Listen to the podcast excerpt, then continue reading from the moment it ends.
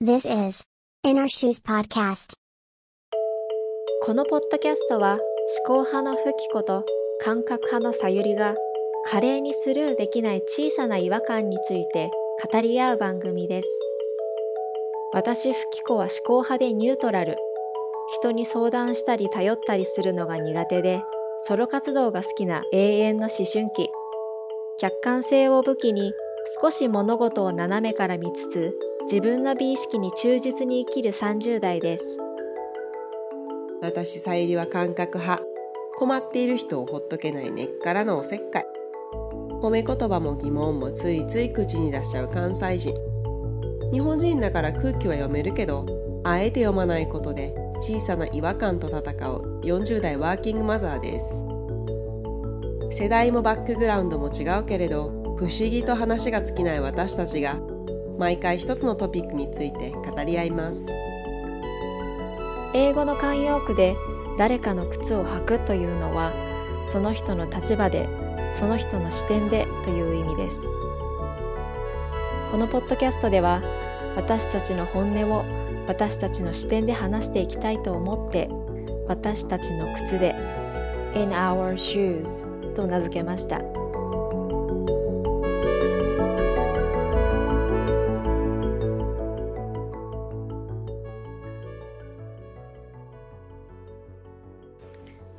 こんばんはこんばんは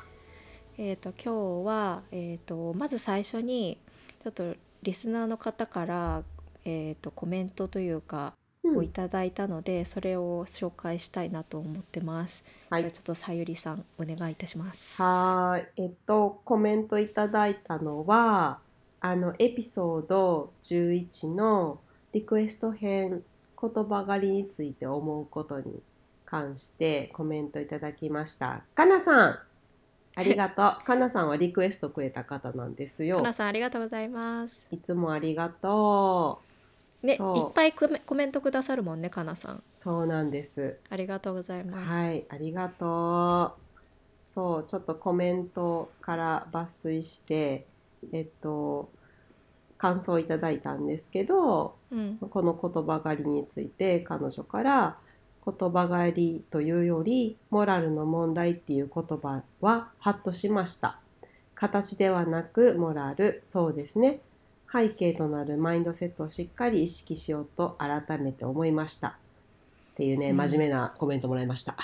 いやでもなんか私たちが話した言葉をなんかそうやって受け止めてくれて嬉しいね。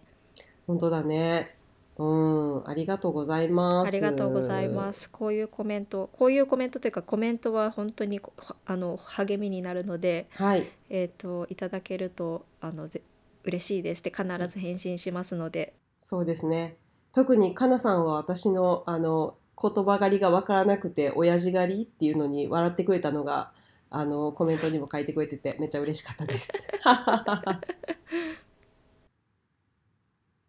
あのこれからもぜひよろしくお願いしおます。願いします。かなさんありがとう。で今回のトピックなんだけど、うんえっ、と1個前、うん2個前にえっ、と海外経験の話をしたんだけれど、うん今回はちょっとそれに付随したようなトピックで、えっ、と第二外国語としての英語についてちょっと2人で話そうかなと思ってます。は ーい。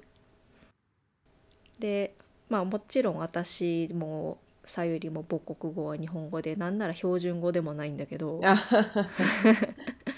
もうバイリンガルやから私。そう、うんえ出てるそれは隠してないから出てるだけあ、そうそう。日本語と関西弁のバイリンガル。私もね博多弁しか多分ずっと喋ってなかったはずなのに東京来て割とさらっとさ変えられたのは自分でもちょっとびっくりした、すごいね、すごいうね。ん、うん、まあでそれはさておきうん、えー、とが英語がまあふ私もさゆりも第二外国語だよね。そうだよ。うん、で、まあ、それ、まあ、教科として皆さん必ず勉強する科目でもあるしうんで英語の勉強っていうのは大人になっても続けてる方すごい多いと思うし英語のスクールっていうのはもう5万とあるし、うんまあ常に英語の勉強っていうのは課題になるものだなっていうふうに思うんだけれど、うんでそれについてちょっと今日話したいと思います。はいじゃあちょっと私から先にいあのさゆりに質問なんだけどうん今までで一番英語を集中的に勉強したっていうのはうんいつ、一番かあとうん英語力が一番伸びたのはいつ、一番勉強したそうねうん一番の内容にもよるんやけど、うん一番楽しかった上で一番勉強したのは小学生の頃ね、うーんでも本気で一番勉強したのは多分夫に出会った後とニュージーランドにいた頃ででも伸びたのはニュージーランドにいた時ああやっぱり住んでた時なんだ、うんもうそれやっはぱりなんだかんだもうそれしかないからそうだねそうあのもちろんその時に一緒に暮らしてたあの人うんが、えっと、英語のネイティブスピーカーでうんっていうのもあったけどさらにやっぱりこう日々日常がうん英語じゃないと成り立たないっていう環境にいることは、やはり大きいね何が大きいかというと脳が変わってくるっていうかその考える時に日本語で考えて英語で話すんじゃなくて、英語で考えて英語で話すようになったっていうあすのごいがねやっぱりすごい大きかった、もう最初からじゃないよやっぱ途中からやしそんなにすぐな、すぐにそうなったわけじゃないけどある時気づいたらあれと思ってうんいちいち変換しなくていいっていうか慣れてくるのかなうんそうやっぱり環境って大きいなと思ったうん、うんその時期って逆に日本語ってなんか摂取する機会ってあったの、日本語はね結構日本人の人とも会ったりしてたからうんあの日本語で話すことはあったし本なんかね本当に行くまでもともと本も大好きで読んでるけどあの向こうに行ってからほ日本語の本が買えないと思うと余計に読みたくなってきてあーあのなるほどね Kindle でめちゃくちゃ買ってめちゃくちゃ読んでた。そっかじゃあ文字で日本語を読んでたんだ、そうめちゃくちゃ読んでたそうねだからまあ一番勉強したのははっきり言ってやっぱりニュージーランドに行った時とニュージーラン伸びたのもニュージーランドに行った時かな、なんだかんだうんその時ってさうんなんか勉強らしい勉強ってしてたのそれとも生活の中で自然と身についた感じあ勉強してたよあのあそうなんねだたくさんねあのそうえっと前々回のあの、うん海外の経験の話の中でもちょっと言ったんやけど、なんかニュージーランドのその住んでたクライストチャーチにたくさんの教会があってあで教会例でのボランティアの、そうそうボランティアの人がねあのもともと教師やったおじいちゃんとかあの、女性の方とかがほとんど無料みたいな値段であの英語を教えてくれるのね、毎でそれが何個何箇所かあるからそれに何箇所か行っててで学校とか行ってもよかったんやけどそういうところがあるから、そういうところに行って結構ねあの本格的に教えてもらえてよかったよ。あじゃあそういうのはしごしてたんだしてたうん毎日してたねほとんどうん週平日5日間のうち3日4日ははしごしてたうーんうんじゃあ英語で英語を勉強するって感じかそうそうなのうんなるほどねそれだけなんだろう全てが英語だと確かに英語がどんどん伸びそうだよねそうだね先生がもう日本語を話せないことは明らかだしうんそうだしあのあだからもう英語で話さないと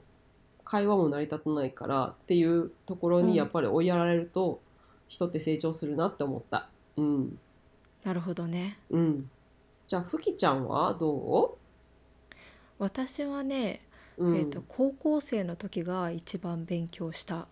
一番も勉ちろ強んした受験勉強としても勉強したし、うん私あの県立の高校なんだけど英語科っていうところがあるところに通っててうんでそこの、まあ、まず英語の先生が担任なのねああそうなんや英語科は。で、うん、うんえっと、普通科よりもいわゆるリスニングスピーキングみたいなクラスがちょっと多くてっていう感じ、まあ、グラマーとリーディングは多分同じだったと思うんだけどうんっていうのでそこで結構鍛えられたかな。うでんしかもその学校がその文科省の補助金をもらうために結構力を入れてたのね。うん私たちの代は私たちのおかげで文科省の補助金をもらえてるって自負してるんだけどうんうん ほんと厳しくてその先生が、なんだろうあのプラダを着た悪魔のメリル・ストリープみたいな感じ、あ女性だったのね。うん、女性でう、んもう本当にみんなが恐れてたんだけどうんってぐらい厳しくしてもらえたおかげで結構文法とかも鍛えられたしうんあとそのいわゆる ALT あれ ELT なんだっけあの外国人の先生あそうねわ ALT かちょっと覚え忘れた。の先生たちと,、うんえー、とリスニングスピーキングのクラスがあったりとかうんあとはその私も前の海外経験の話でちょっと話したけどスピーチコンテストに結構積極的に出ていてうんでなんか、ね、学校の授業が終わった5時ぐらいからそのネイティブの先生とマンツーマンで15分ぐらいうんもうちょっと長かったかなっていうのを練習したりその日本人の英語の先生からも指導を受けたりうんあとは他まあそのスピーチコンテストでき出るのって私一人じゃなくていろんな人が出るから他の人の待ち時間もずっと練習したりとかしてでそれで結構鍛えられたかなうんじゃあ英語力が一番伸びたもんその頃そうだねなんかもう600文字ぐらいのエッセイだ、エッセイじゃないスピーチの原稿の漢詩 A とか「座」とかうんまで全部発音記号を書かされて、おおそれをそのネイティブの先生と練習してはであこすのご場合いねはこういうふうに発音するとかうんこのあの A の発音が「あ」の発音が違うとかう母音んの指導とかものすごい細かくされ てうんでもちろんそのあの目の目の配り方とかも含めて結構鍛えられたかな。ううーんんふきちゃんってさなんかその大学の時ホームステイに行ったって言ってたじゃない高校の時ね、うあん高校の時かで、うんそれ行った後大学に入って、うんその大学に行ってからさあの英語を話す機会ってあったのなかったね確かあにーなかったうんだしうんと友達とかもすごい日本人ばっかりだったし留学生との交流とかも私全然せずにバイトばっかやっててうんだから大学が一番なんかブランク期間かもしれないあー大学出てからは大学出てからもまあ大学が一番のブランク期間って言ったけど大学卒業してはじ仕事し始めてからも仕事で全然英語使わないから、本当に全然喋んなくて。うんで30歳ぐらいの時にあれこれじゃいかんと思ってうんちょっとしばらく、あの TOEIC これ受けようと思って集中的に自習はした、あ自習ねうん、だからスピーキングとかそういうのは一切なくて、うんうん、でその直後ぐらいに今のパートナーと出会ったから、うんまあ、そこでなんか話す機会が一気に急に増えたって感じなんか人生で一番増えたかも。ああ、じゃあそこでまた、あの、自分の中で英語力が持ってたものが戻ってきた感じそそれうとだも一ねからやり直した感じなんかだんだんだんだん思い出してきた単語とかもうん。でも高校生の時にいつも本当に詰め込み教育したからそれがねすごい生きてると思う。 役立ってるんや。うんじゃあパートナーに出会った後にさ、なんかもう一回ちょっと勉強し始めたりとかはしたのしてないあ、してないんだね。もうそなっんかかそっか。だから時々あのパートナーはなんかあんまり私のが英語の質問をすると嫌がんのね僕は英語の先生じゃないって言ってああ、そうなんだ。だから会話の中で意味が分かんない言葉があると、まあ、言い換えとかはしてもらうんだけど、うん。でも「もう一回教えて」とかって言うと嫌 がる。で私のパートナー日本語がすごい喋れんのねうんうんさゆりも会ったことあると思うけうど、ん。うん、そうだね。うん。日本語喋れるし読めるしあとパなんていうのタイピングだったら日本語も書けるからうん。なんかその結構日本語でごまかしてる時もあるなんかあの振る舞いまで若干日本人っぽかったよね日本人といる時ねうんえしゃこうあっのとかはね覚えたそうからそうねどどうもどうもみたいな肩の使いそうそう方そうとかさそうそうなんていうの腰を曲げて会釈する感じとかあもさそうそうう,、うん、うちの夫も最近それ習得してきてるわだんだんやっぱ染まってくんかねそうねなんか態度とかも結構さ、なんか言葉だけじゃなくってなんかそのこう人の振る舞いとかって結構国それぞれ出るもんねそうだあねの特徴がね、うん、英語喋ってる時はそんなことないんだけど日本語喋ってるとあかーそうそう日本人の人と接してる時は結構なんかそういうなんかジェスチャーとか出るうんね、そうだね出るよねうん面白いよね、うん、そうだからやっぱ言語によってちょっと態度って私も変わってる気するし、うん英語の方が断然私手が動く気がするふきちゃんは英語を話す時と日本語を話す時で人格変わるタイプ、変わってないと思うんだけどねあ変わってない うんわかんないなんかよくさうん英語を話す時はすごいこうなんていうの別人格のように明るく振る舞ったり、はっきりものが言えたりできるっていう人って時々聞くんやけどそうだねうんそれってなんかある程度流暢な人なんじゃないかなって気もするけどねなんかね私なんかは自分の中ではあんまり変わってないと思うから日本語喋ってるうん変わってない時とと,、思うよ、うん、 そうあんまりそれは流暢じゃないからかもしれへんけどなんかあんま変わらへんなって、うん、日本語でも手動いてるし、あそうそうそうそう 日本語でもあんまりペコペコしひんからなんか、う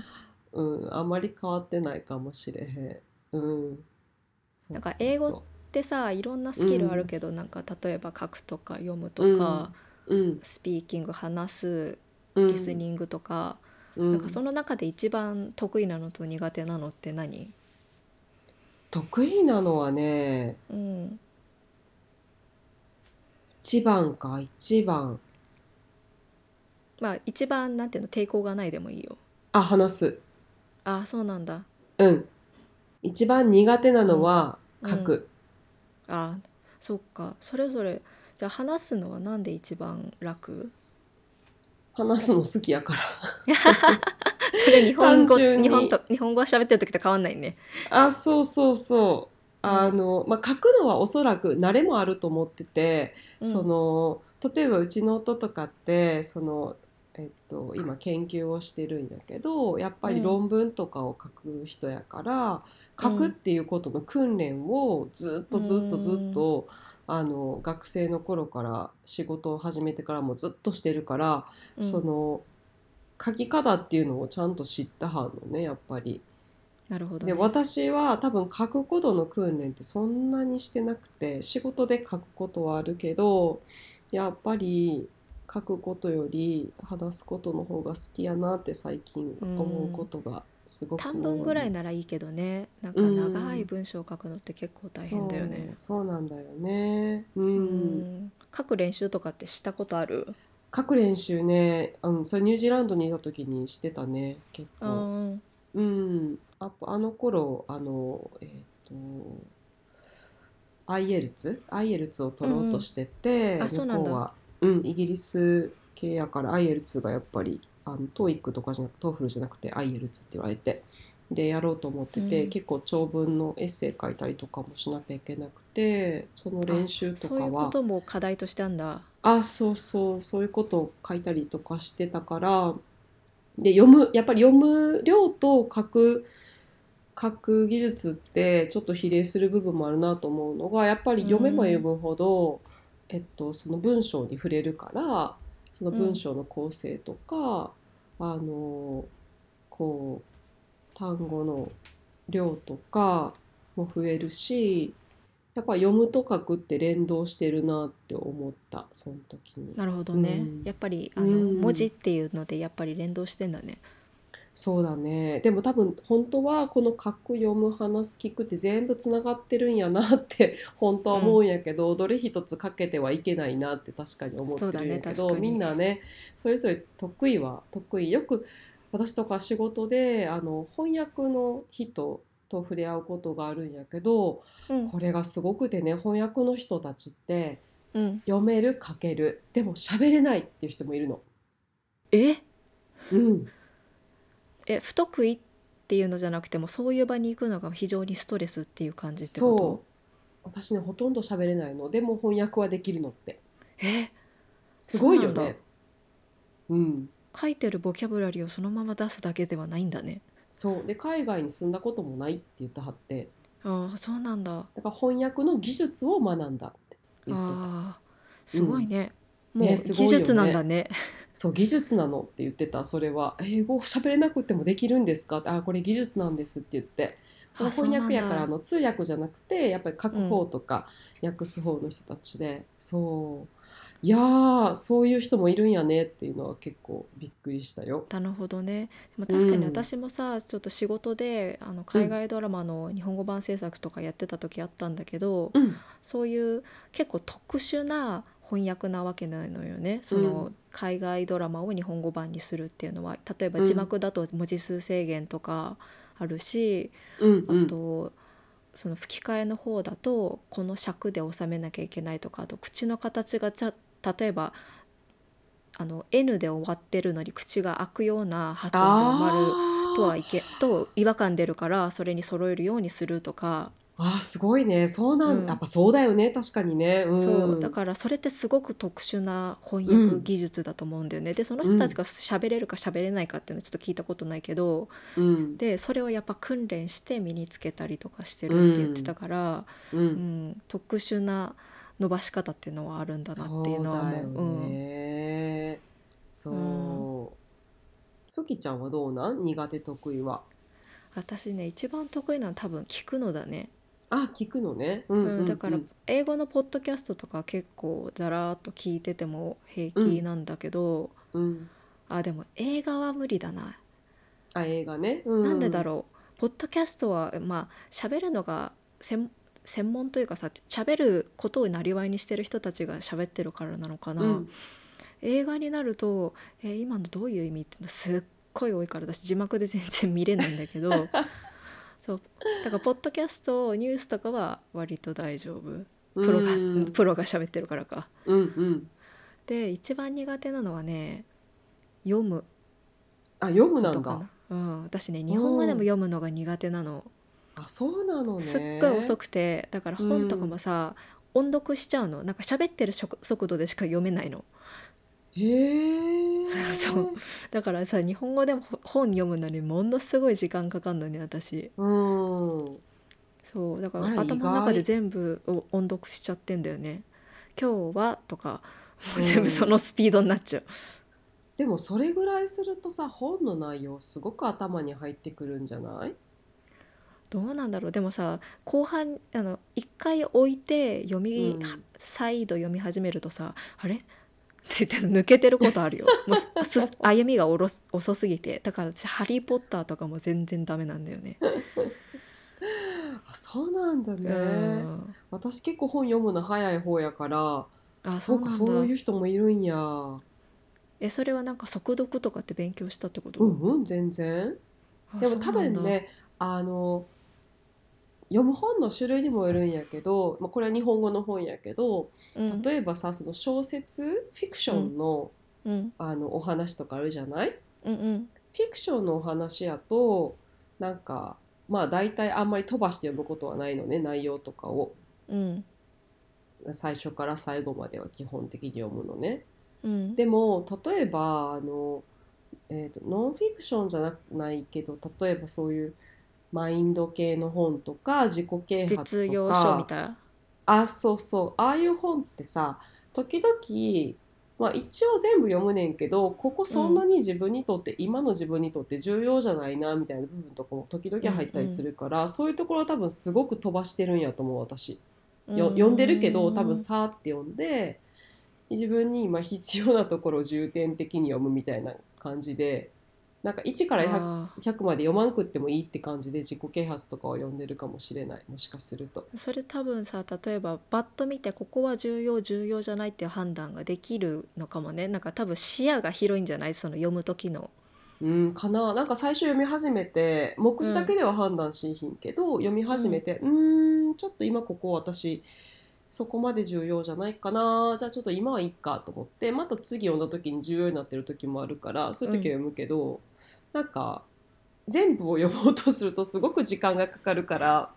うんそう、うん、そんな感じで読んでるかもしれないもしかして今考えると。うん、私読んでる行のさその文字を見てるからさあそっかこの先に何が待ち構えてるかなんて見えてないんだよ ね。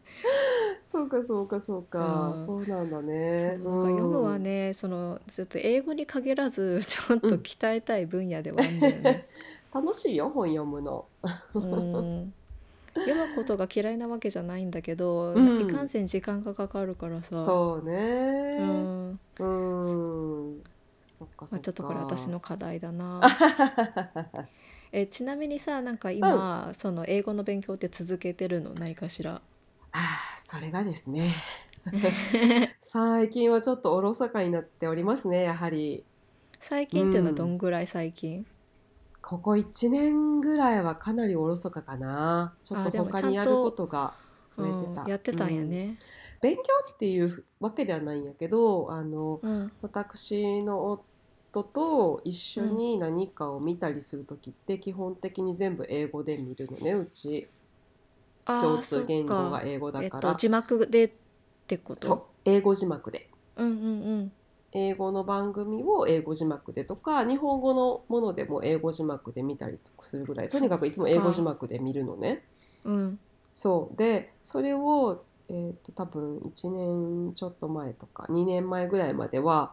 毎日とは言わなくてもかなりの頻度で夜に一緒に見てたの。うんだからやっぱり聞くし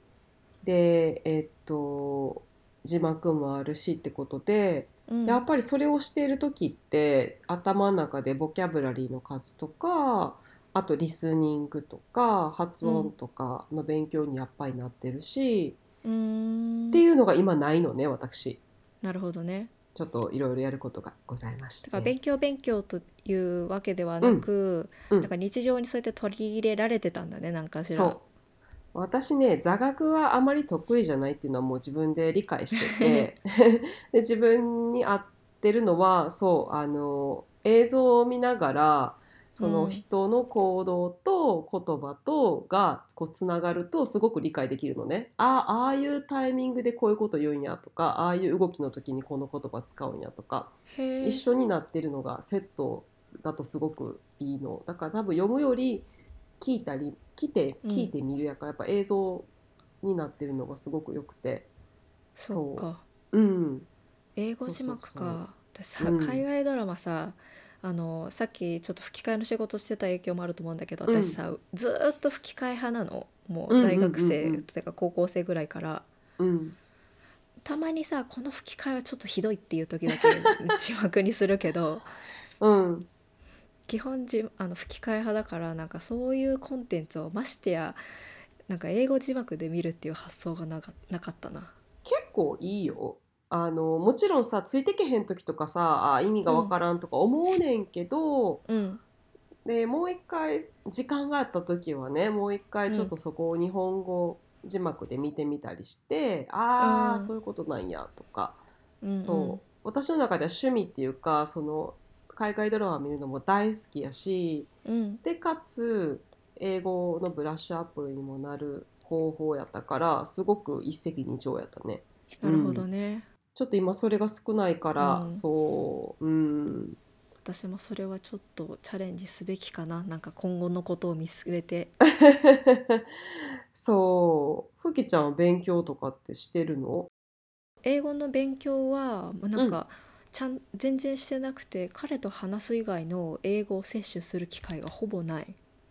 でもさやっぱり私の夫がノンネイティブと一緒に英語に話して話してるやんで全然英語って伸びないの、ノンテノンノンネイティブと話しててもやっぱりあねそうなんネだイティブと話すとね一気に伸びるって私ねネイティブの話すネイティブと話すたびに思うからそれ本当ベストの勉強法やと思うよ私からするとでも彼も彼うはんなんかね、どうやら私に合わせてね語彙力を下げてるらし いの。で時々ナチュラルにパッて言ってあこれは多分通じないなとか言ってなんか言い直したりしてる時が本当に稀だけどあるから、ちょっとムカつくなそれ、うん、なんか私がさささっき言ったみたいに、うん私がさそれなんていう意味って聞くのが嫌なのよなんかあ会話をしたいから。あーそうなるほどそういうことね、うん、会話を楽しみたいのに、に、急にそういうなんか、あのか話の腰を折るようなさことうを,、ん、を起こしたくないからそうやってなんか調整してるらしいのねうん、だからもしかしたらあのそれによって私はそのレベルに落ち着いちゃってるかもしれないけ ど、うん、でもなんかあこの単語なんかこの間も聞いたなみたいなのといちょいちょいある。なあ本当うん、へ1ー回教えてもらったのにま絶対にうん2回目なんて教えてくんない から、あなんなんだっけなとか思って辞書引いたり、うん、うんあでもうちもネイティブじゃないけど夫が多分研究とかしてるからやたら難しい言葉とかで何かを説明される時があって「えちょっと今何言った?」みたいな時があって、うんそういう時ね簡単な言葉に直してもらう時があって、うんちょっと子供みたいと思う時がある自分のこと。うんうんうん そうああと思って。えってことはさそうパートナーとの会話は基本英語うん、そうよ。時々ちょっとだけフランス語使うときあるけど、基本的には英語。うん、あーっそてことはフランス語はふさゆりは勉強してしたのう。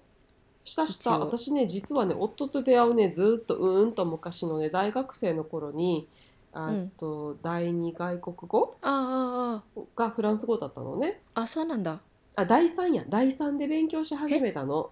なんで3つもあんのあ、いろいろできたのね、私の大学。あそうなんだであのでりやり始めた理由がもう本当に不純な動機でその時うんフランス人に恋をしたのね、 私は二十歳ぐらいの時にうんもう本当に恋をしてでも振られたんやけどもう私の中では妄想が始まってて、もうフランスにいつか移住するかもしれへんからめっちゃ勉強しようと思ってす1ご年い間で猛勉強して仏研とかも取って、おおだから結構ベースはあったのよそこでおーすごいもう本当に頑張って。なんかよく言語をさ習得するにはその恋恋人を作るといいとかって言うけどさ、まあ、恋人にならなかったにしてもその典型だね。そう。まあでもね、理由はわかるよ。だって言葉の何語であろうが言葉の基本はコミュニケーションのためじゃないうん、で、何のモチベーションが一番って言ったら、その人と話したいかどうかっていうのが一番じゃないうん、うん、うん。で、そのもう究極系がえ恋愛かなと思ってて、その人と一緒にいるためには、まず話せないと何も始まらない。もう死活問題よ、はっきり言うと。すごい。うん。そう。あ、そこで猛勉強したんだ。そうだからそれがまあなんか結果的に最終的にフランス人と一緒になるとは全くかあの予想もしてなかったけどうん。あのだからその基礎があるからちょっとわかるみたいな状態があったのねうん夫と出会った時にそうそうそうそう人生って面白いね。面白いよねまさか何がってど感こじで。の 本当に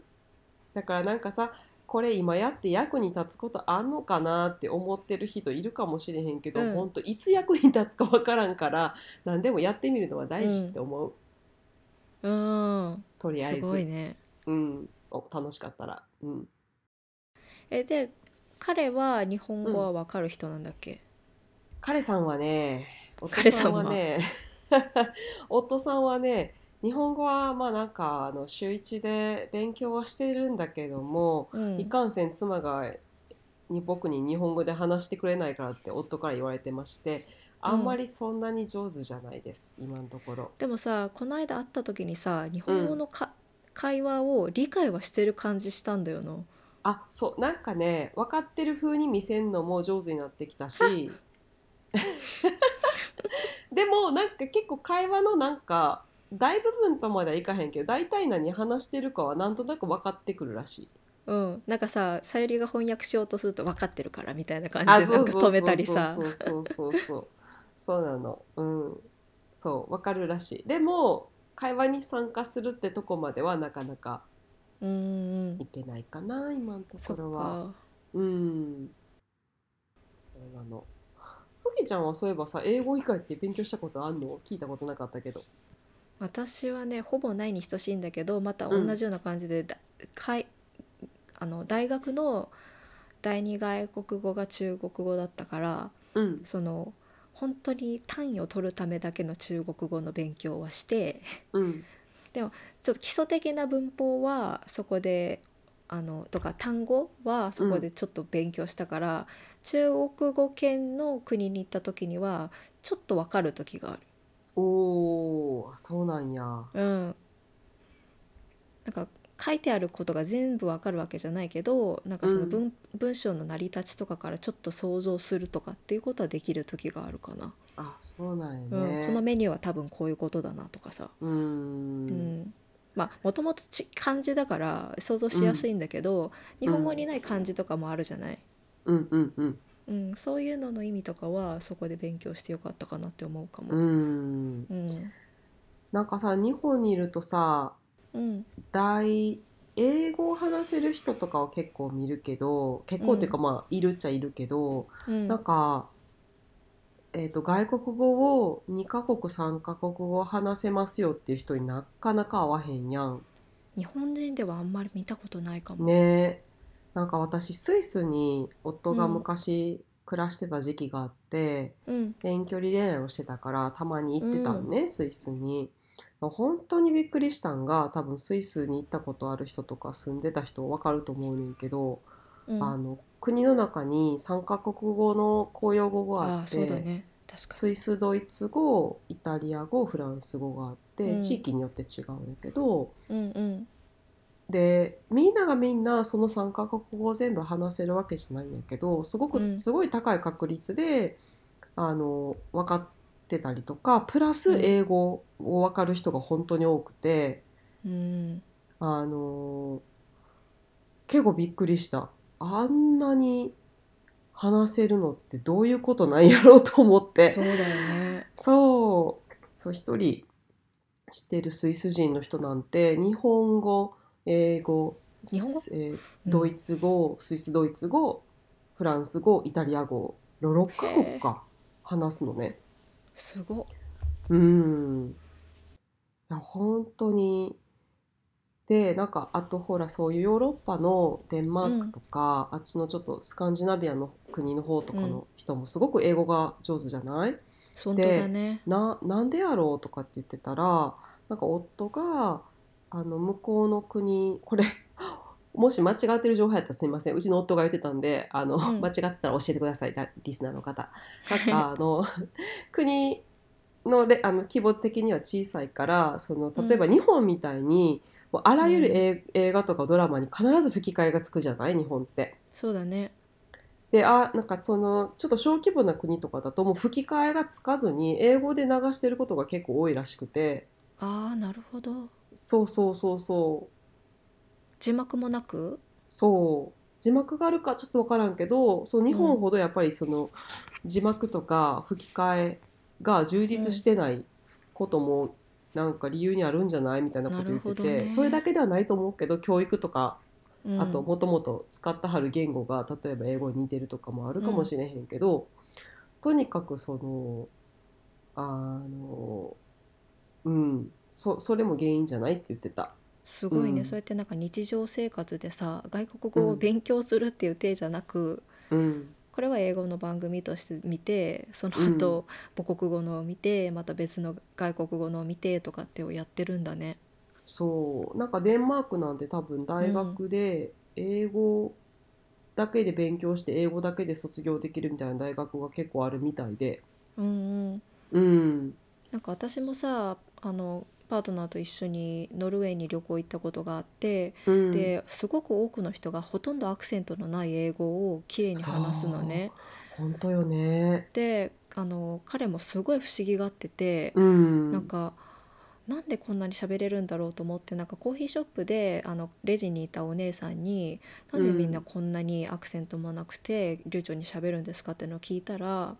なんか大学の授業はもう100%英語だっていうふうに言っていて。ああそうなんうん、だ。でもその素地があるからこそそんなことができるんだと思うしもしかしたらその彼女の大学だけかもしんないけど、うんでも少なくともなんか珍しい例ではないような話し方をしてたから、うんうん、そういう風にしてなんか素地ができて最終的にはそこで英語で勉強するんだって思ってるとやるようね。んねえうん、そうなんか私は最初その言語が似てるからうん、みんな話せるのかなと思ってたんだけどフランス語を勉強して、かつフランス人のあの英語が話せないみんなが話せないわけじゃなくていや結構若い子はね最近話したり、うちの夫の兄弟とかみんな話してくれたりとか、パートナーとかもしてくれるんやけどそれでもやっぱりフランス語ってねすごく単語とか英語と一緒なのね単語レベルで見ると、スペルも一緒で、発音が全然違うんやけど文法もちょっと違ったりとかだ。からこそややこしそうだね。うん、だから話せんのかなはなえ私たちからするとえこれでなんで話せへんわけって思うわけだねこんなに似てるのになんかなんでなんでと思うんだけどうん、でも多分フランスもやっぱ自国の文化っていうのをすごく守る国やしなんかその英語のものを規制するみたいな法律とか部分とかもちょっといまだにあるみたいであそうなんだ。自国の文化とか映画とかを保護するためにね、っていうのもあるぐらいやからあのその外から来るものとかへの許容度とかもすごい違うんやなと思って、うんあの言葉が似てるだけでは話せるようになるわけではないんやと思って、あうのんすごく思った言葉を知って。うんなんか同じヨーロッパでも私が知ってるイタリア人何人かいるけどうんあのイタリア語ってさイタリアでしか話されないじゃないまあスイスあるけど、うんだからフランス語みたいに元植民地だった国でいまだに話されていてとかっていうさのがうん全然ないからさ、本当に超マイナー言語だっていう自覚があるのかもしんないけど、もちろん英語は結構喋れていて、うんで私が知ってる人たちは中国語を喋るのね。おーでその中の一人はドイツ語もやりみたいなさ、うんそんな感じで結構マルチリンガルの人がいて だから私うん私中国にさ、旅行行った時にさイタリア人にさ中国語を通訳してもらうっていう感じのシチュエーションがあってさ でさカウンターの人は「お前喋れるやろ」みたいな感じの顔してるわけ よ。なんでこっちなんみたいなさ ほんまやね顔平たい族の人や,、そうかやのおに喋前れへんの喋れるみたいやなろみたいな感じだったからちょっとそれはねじゃ若干吹きそうになった。そうだねでももしかしてさ、一つの言語その外国語を勉強するっていうその習慣を身につけたりとか外国語を使うっていう、こうなんか脳脳のある部分を使い出すともしかして他のもう一つ別の外国語とかも習得しやすいのかもねってなんかちょっと思い始めた、そういうの聞いて。確かにそうだね、うん流れに乗ってしまえばみたいなのがあるのかな。そうそうそうそ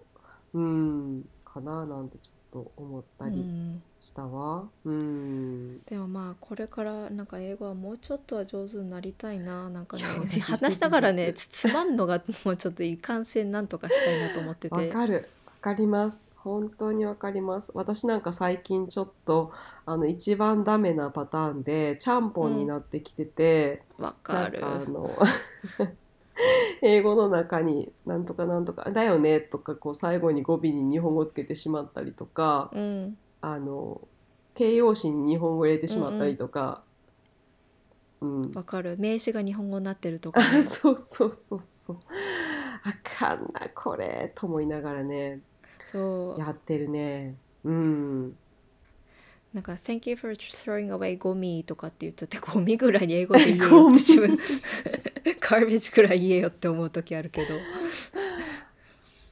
でもなんか多分そのものを見た時にどっちの言葉の概念でこう、ものを見てるかによなんかよって変わってくるのかなと思ってうちの夫でも最近その英語話しながらなんか日本語がちゃんぽんで入ってくる時があってうんなんか彼は多分娘もその言葉を日本語で使い出したりしてるからう、んうんその例えば「A」っていうものは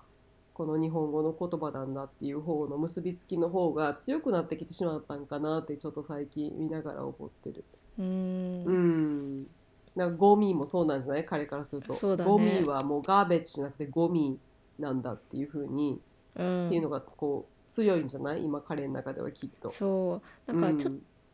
と、例えばさ「微妙」とかさそういう日本語独特の言い回しならともかくさと、うんなんかそういう名詞だけさ「いや別にそれ全然英語のまんまでよくない?」みたいなやつが 急に日本語になってたりすることすっごい多いから、うんで私もさそれやっちゃうとうんなんかダメだね。なん かちゃんとした日本語じゃないやちゃんとした英語とか英語を絶対話そうみたいなののちょっと緊張感がないうんうん、なまじなんか相手が日本語分かっちゃうから余計思うかも。うんうん、私が最近ちょっと迷うのは娘に普通に日本語でもちろん話しかけてるんやけどうん、例えばさあもう和製英語って知ってる言葉ってあるやんこっちは英語わかってるからうん、なんか例えばなんやろ和製英語例えばリモコンみたいなやつ。あそう例えばそれとか「チン」とかさ「チン」で、 あのレンチン、レンチンのこチと。ンチンまあでもなんか電子レンジはもう日本語として成り立ってるけどレンジって何、みたいな今うんうん思うと、で私もずっとマイクロウェーブって知らんかったしで、うんレンジやと思ってて なんかエレクトリックレンジなのかなと思ってたけど、うん違うやんそういうのも分かってるけどあえて娘にはどっちを使えばいいんやろうと思って。悩む時があるの和製英語って分かってるものも一応日本語として成り立ってるじゃない日本語人にとっては。でそれをあえてちゃんとあの和製英語やからこれを英語ではこう言うからこっちを使っとこうってやる方がいいのかもうこのまま日本人としてはこの言葉こういうふうに成り立ってるからこっちを使っとくって和製英語を使っとくってやった方がいいのかすごい迷う時があって うん、そう私だったら後者を選ぶけど、あ日本語うん日本人が使うように使うってことね、うん、リモコンはリモコン、そう電よ子レねンジは電子レンジ。で、例えば英語ではこう言うんだよっていう成り立ちの方が。うんな成り立ちというかそういう構造の方がなんか分かりやすいような気はするけどどうなんだろそううなよねだってちょっとまだうん、なんか例えばこれマイクロウェーブって温めようかとかっていうの変じゃねそうやねそれはおかしいなと思ってでもマイクロウェーブって言うとなんかまたに日本語みたいやん それこそ私がうん和そ製れ英は語、それでおかしいね、そうなんかおかしいの使っ作ってるから、うん、なんか最近ちょっと言う前に詰まってしまう時があって「あ,、ま、うんあ電子レンジ」って言ってこうんあーそうなんだなんうか そうそうそなんかパートナーのアメリカ人の友達で英語圏以外の国に行ったことがないっていう人が日本に前あの遊びに来てた時があって、う、うんでさそういう和製英語とかっていっぱいあるしカタカナになってるものいっぱいあるじゃないうん、でびっくりしたのがビールすらわかんないんだってそういうもう耳が完全に英語のまんまの人は。あーそうだよね、う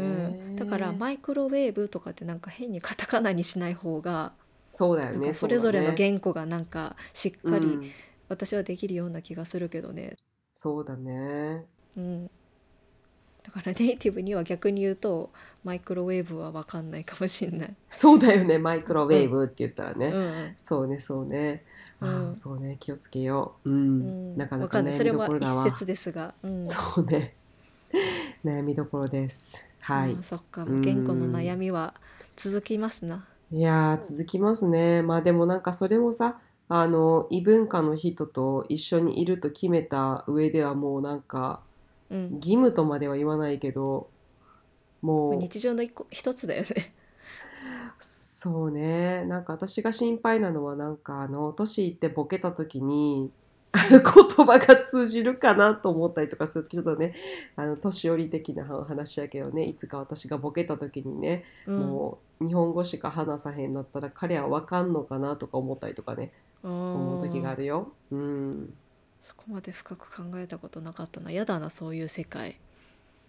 ねえでもそんな時やってくるかもしれへんからねでもその時は、うんボケた時はもう分からんからねこっちはねままあそうやね。 そうボケてない方だだけが辛い。そうそうだどかっらちかっつ今うとからご今からごめんねって言ってあるけどその時は そうボケだないように頑張ろうってちょっとまずい今のことを私は頑張ろうかな。ちょっと言ってあ英そう語ね字そうね幕嫌だ嫌だっていうかなんかまあ抵抗あるけど、そんぐらいせんとなってるのはちょっと最近思う。うん、結構楽しいよやってみて私のおすすめは「セクサンシティ」でディクテーションしながら、うんあのうんなりきって話しながら見るっていうセックスアンドザシティはネットフリックスにあるといいな。あるダメかだ。なあれ HBO だから多分アマゾンにはあるよ、 Amazon だね。うん、 Amazon って英そう語字幕あんの？あーあるのとないのがあるけどあるかなちょっと分からへん、ちょっと探しとこう。うん、私もセックスアそうンドザシティはしこたま見たから ね。そうそうそうそういうなんか一番よく分かっててそれこそストーリーとかも分かってるようなものから始める方がいいかも、いきなりなんか見たことないものとかハードルの高いものより簡単なものとか分かりやすいものでやるとすごいあの楽しいし見てるのもうんうん。そうそうそそううだなんかね。役役にちょっと感情移入できるようなあのものとか感情ごと味わうと結構言葉も入ってくるって私はね思ってるから。うんう。うんん、そうそうそう。何役やる？何役？何役？私ミランダか な。私はサマンサとキャリーが好きやけどね。うん。キャラとしてはサマンサ大好きよ。そうね。サマンサのね言葉をずっと喋ってるとなんかおかしなちょっとあの、うん。だだいぶなんかアバズレ感出る ね。 そうそうだ気をつけなあかんねんけどでもすごい好きよ。そうだね。そうそうそうなんか自分が好きなやつで始めるのがいいかも。そううん自分が好きなのでぜひ始めてほしいわ。うん、昔えセックスアンドザシティ私 DVD ボックス持ってたんだよね。あもったいない。いやで もじ英語字幕は多分なかったと思うんだけど、あそっかうんう、ん、そうやってみてやってみてなんかはいあの、私結構あの画面の前でこうこう主人公と同じ動きとかしながらこ うやおたしそこまでさすあがそうそう役者やねいでもねそうやるとすごく入ってくるのよなんあそかうなんだうんしかもあれそう30分だしね一話ねあそうそうそうそうなのそうなのうんなんかそれを何回か繰り返した英語で見てで次日本語で見てあ日本語字幕でねうんうんでまた英語字幕で見たみたりとかうん今さらっと片手で検索したけど英語字幕が残念ながらなかっそうですかじゃあ何かまた探してみてください たうんそっかそっかうなんんか他のわものでなんかいいのうないかな、んねなんかこうあの手この手でさこう英語力をこう低下させないようにしたいなと思いつつ、私はできてない状況でして、えーっと、うんもっと上手になりたいなっていつも思ってる。なんかこうでもみんな思ってるよね多分英語ってなんか永遠のテーマじゃないけどさ 日本人の。そうだよ本当にねうんなんか永遠になんかその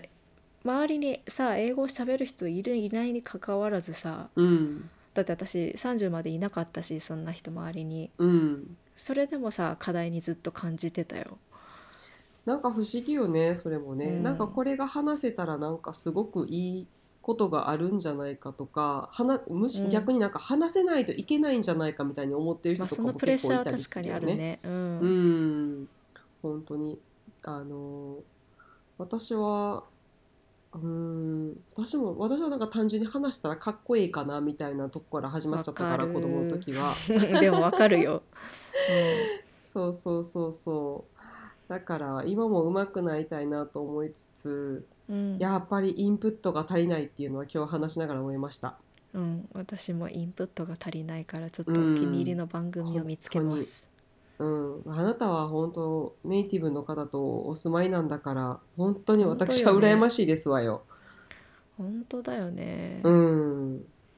なんか彼をもうちょっと活用しよそうだねううんあ利利用しようとしてるのああのバレるから気をつけてねいやでも例えばちゃんと文章は全て英語で言い切るとか、うなんん、かそうそだういねう。小さい努力をした方がいいかなってしたいなってちそょうっだとね今思った。うん。確かにその相手が日本語もわかるっていう甘えとかも出てくるからどうしてもなんかめちゃある。うん。ねやっぱり言わなくてもわかるかなってなるけどやっぱ向こうに住むとそれがやっぱり通用しなくなる日が来るからうん。あのその日のためにちょっと準備しとくのはいいかもしれへんよね今からそうだね。うん。ね。じゃあちょっとひまたこれから鍛錬を積むということでお 互い。そうね。なんかあの、おすすめの英語のポッドキャストとかあったら、リスナーの方教えてください。あ、う私、ん、ぜひお願いします。最近ネタ切れ中でして、何も聞いておりません。実は英語系。あれあのニューヨーク・タイムズの「モダン・ラブ」が最近新しいシーズン始まったから面白いよ。え、あれ、ポッドキャストうん、ポッドキャストもともとポッドキャストでそれがあれドラマになってんだけどそうだったんだ。あそいれや聞ごめく。ん間違えたあのもともとコラムでうんもともと文章でコラムだったのを、うんあのポッドキャストでも紹介して音読するっていうそれ聞きます。私もドラマは見ました。ねなんかそんな感じのちょっと、ありながんかと苦い感じの,、う。あのうんビタースイートな感じのストーリーとかうん、恋愛もの大好き。 なんかハッピーラブじゃない時が多いけどうね、ん。モダンそうラだブだね。かいらやーもうそれも大好き。うん。うんあじゃあそれ聞くわ。他にも何かあったら教えてほしいな。う、うん。うんん、ぜひお願いします。はい。そういえばさあの、私たちさそれぞれのなんか SNS のアカウントとかをさちゃんとさこの場でシェアしてなかったなと思っていてちょっとはい。初めてしてみようかなと思うんだけどどう思います どうやって紹介するえっとアカウント名を言えばいいんじゃないかな。アカウント名ってどうやって調べんやったっけっていうこの SNS 音痴がバレますね。こういうこと言うと ね。えっと、えっと、私たちのこのポッドキャストの、えっと、なんだっけ、インスタグラムは。in our shoes podcast で出てきます。で、なんかはい青い背景に手がついてるのが私たちのそのポッドキャストです。なので、そこで、例えばリクエストとか、なんか感想とか、あと、なんだろう、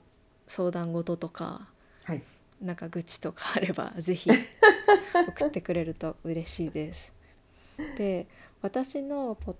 ドキャストじゃない、えっと、私の、えっと S、個人の SNS のアカウントもやってましてでそちらがえっと「untangling us」ってドットとかも何もないんですけどスペルを言うと「untanglingus」ちょっと長いんだけど「un- untangle」っていうのはあのなんだろう絡まったものをほどくとか紐解くとかそういう意味でその ing 系ですそれに「us」私たちを紐解く紐解いているか「うん untangling us」でぜひ検索してくださいはい。さゆりはあ、私ね。うん私は、えーっと、インスタグラムのアカウント名が、えーっと、ちょっとベタベタの日本語で言うね、アップルさゆりって言いまして、うんあの、アップルはあの、リなンんでゴアッのプルなの英語で、 私昔、私、アップルのモチーフが大好きなのね、リンゴの、あの、模様が好きなので、それうでんずっと前につけたままなんですけど、あの、アップルだから、APPLE で、さゆり。うん私も、あの、ハイフンとかなしで、一続きで、アップルさゆりです。うんはい。あのぜひ私の SNS のタイトルが分かりづらいとかっていう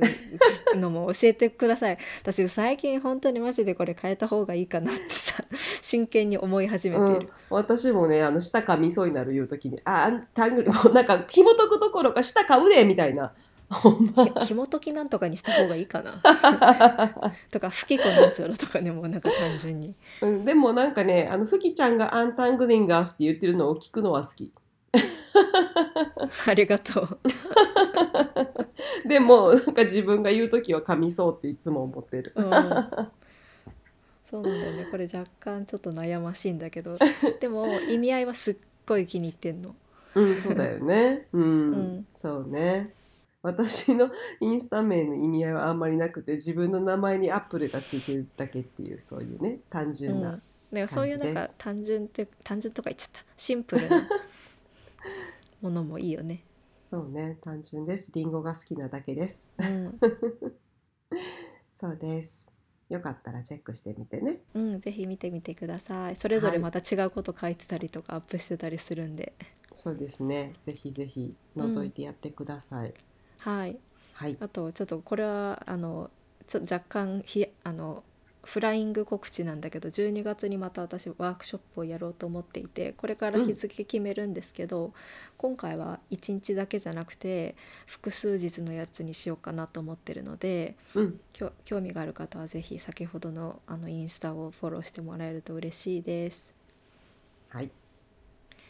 じゃあ今日はこの辺ではい英語でさよなら言って く英語の話いいよしたからいいよいいよえなんていうのバイっていうの See you next time とか See you next week じゃあそれぞれ言いますかそうねはい今回はこの辺でえっ、と終わりにします聞いてくださってありがとうございました See you next time Thank you for listening bye